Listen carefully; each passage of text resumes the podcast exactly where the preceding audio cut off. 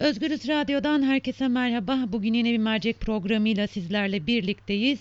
Konumuz ÖDP tabi sol parti olması. Ee, Türkiye solunda farklı çevrelerin bir araya gelmesiyle 1996 yılında kurulan Özgürlük ve Dayanışma Partisi 8. olağanüstü kongresinde kongre delegelerin oylarıyla ÖDP'nin ismini Sol Parti olarak değiştirdi. Konuğumuz e, Sol Parti Başkanlar Kurulu üyesi Önder İşleyen. Önder Bey merhaba. Merhabalar. Ee, öncelikle şu soruyla başlayalım. Eminim herkes benim gibi merak ediyordur. Neden böyle bir e, değişikliğe ihtiyaç duyuldu? Bu değişiklik aslında kongremizin e, kongremizle birlikte de ifade etmeye çalıştık. Türkiye'nin etkili bir sol e, güce ihtiyacı var.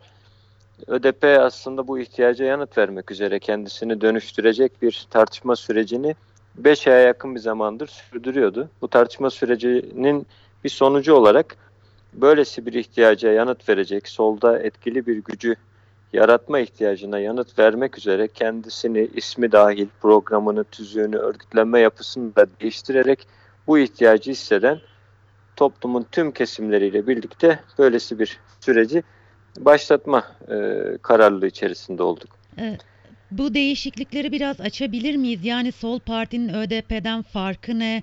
Yapılan değişiklikler neler? En azından dinleyicilerimiz açısından önemli bu soruların cevabı. Evet yani Özgürlük ve Dayanışma Partisi siz de ifade ettiniz 23 yıl önce başka bir ülke ve dünya koşulları içerisinde ortaya çıkmıştı.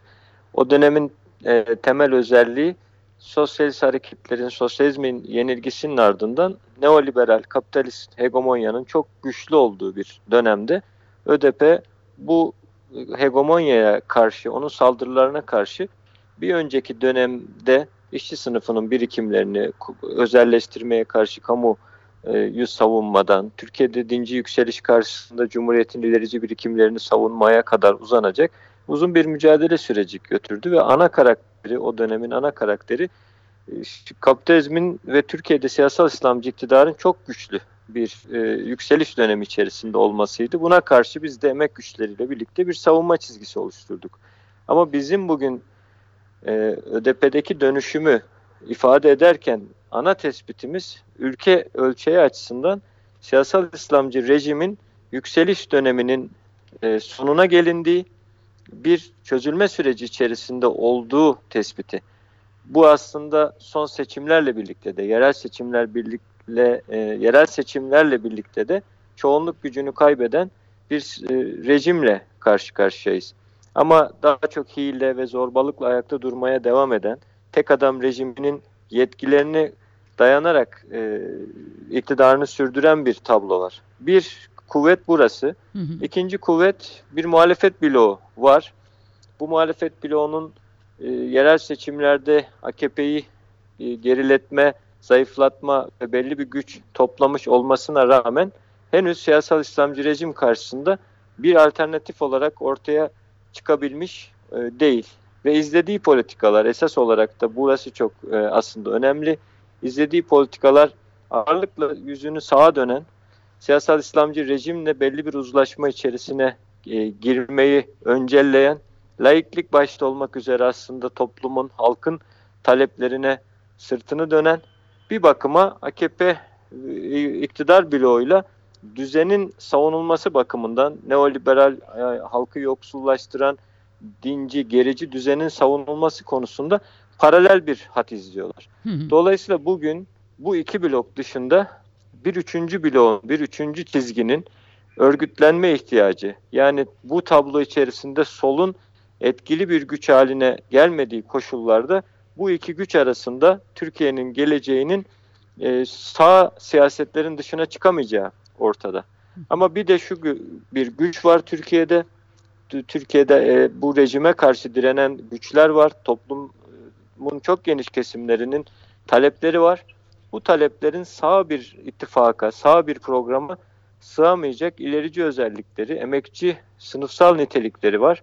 Dolayısıyla bunu ancak sol bir siyaset üstlenebilir. ÖDP bu bakımdan bunu gerçekleştirmek üzere kendi misyonunu yükseltme, kendi iddiasını yükseltme, kendi programını, tüzüğünü bu iddiaya uygun hale getirme noktasında bir dönüşümü e, gerçekleştirmek durumundaydı. Bu ihtiyaca yanıt ver, vermeyi de sadece kendimizde sınırlı bir şey olarak görmediğimizi de ifade edeyim. Biz bir başlangıç ve bir çağrı yaptık dün. Bu ihtiyacı hisseden herkesle birlikte yürümeye e, hazır bir çağrı yaptık ve öyle yapacağız.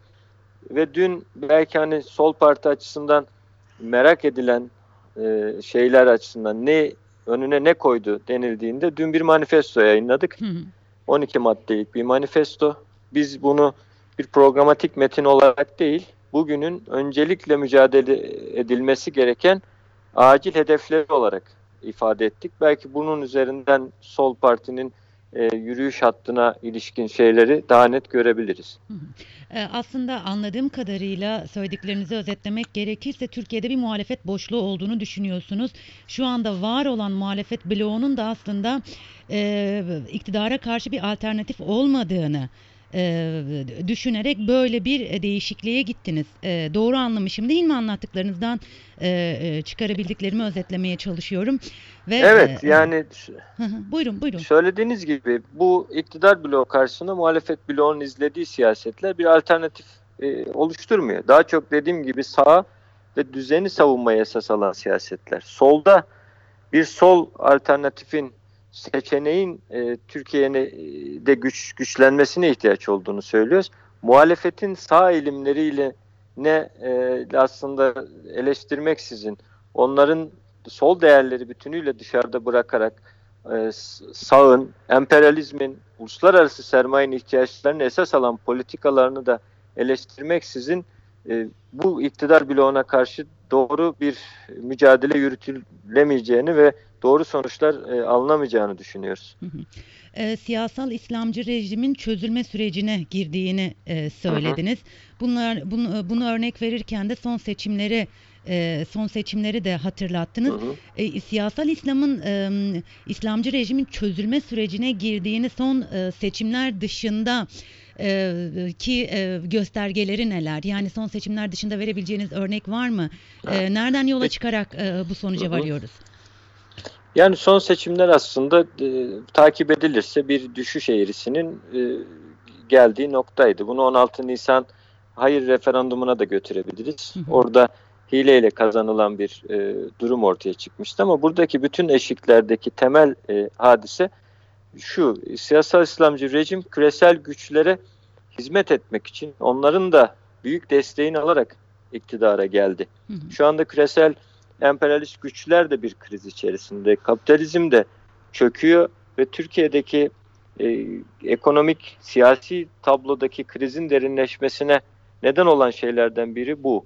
E, bu rejimin içeride hatırlarsınız e, 2010'lara giderken ve hemen sonrasında bu rejim eliyle Türkiye'nin demokratikleşeceği, Türkiye emekçilerinin refaha kavuşacağı ve bunun e, propagandası toplumda bir rızaya da aslında şeydi e, neden olmuştu. Kabul edilen ağırlıkla soldan da çeşitli destekler alarak geliştirdiler ama şimdi içeride bir hegemonyası kalmadı. Bu toplumun büyük bir bölümü bu çürüyen sisteme ve düzene itiraz ediyor. Ve şöyle bir bakarsak eğer ellerinde şu merkezi iktidardan kaynaklanan zor ve hile gücü olmasa zaten ayakta durabilecek durumda değiller.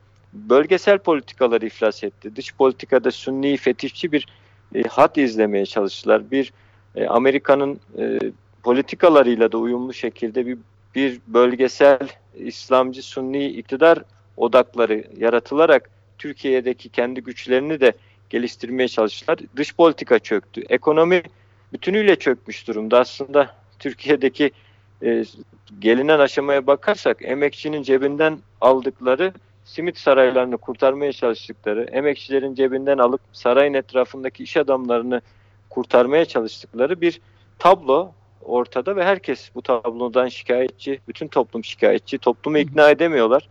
Ee, dediğim gibi sadece zor kullanarak, susturmaya çalışarak ayakta durmaya çalışıyorlar. Tam burada aslında güçlü bir sol muhalefetin, bu halkın bu acil taleplerinin etrafında yükselecek bir sol muhalefetle bu iktidarın e, yenilmesi ve bütün tahribatıyla aslında yarattığı bütün tahribatı giderecek şekilde yenilmesinin yolu açılabilir diye düşünüyoruz. Ki yeni kurulacak partiler var biliyorsunuz Babacan ve Davutoğlu'nun e, merkezinde olduğu.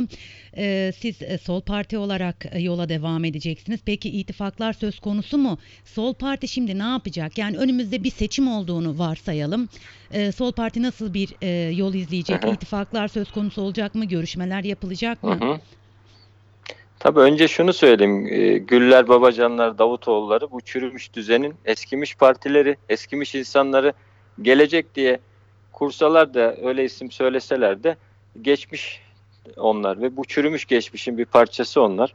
Türkiye'ye bu şeyden Türkiye'yi bu kötülükleri yapan, Türkiye'nin başına bu belaları açan insanların şimdi ortaya çıkıp biz Türkiye'yi demokrasiye taşıyacağız, özgürlüğe taşıyacağız falan demeye yüzlerinin de olmaması lazım bizce. Ama fazla öyle durumları yok. Çıkıyorlar. Daha çok uluslararası güçlerin de e, uyumlu şekilde bir şey e, dizilim sağlıyorlar. Öncelikle onu söylüyoruz. Bunlarla birleşmeyi önüne koyarak e, böylesi bir sağ ittifaka dayanarak Türkiye'nin değişebileceğine dair bir e, şeyin muhalefet açısından ortaya çıkan fikrin bütünüyle e, yanlış Türkiye'yi çok bugünkünden farklı olmayan bir karanlığa sürükleyeceğini ifade ediyoruz.